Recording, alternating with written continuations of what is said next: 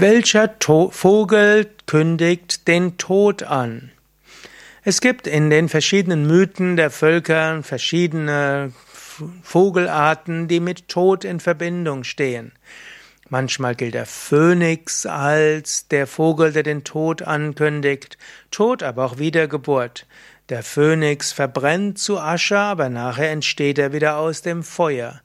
Oder in den westlichen Mythen sind es oft die Raben oder die Krähen. In Indien waren es früher manchmal die Geier. Und manchmal war es aber auch die weiße Wildgans, die diese Reinheit hat. Und so gibt es verschiedene Mythen der Völker, die den Tod ankündigen.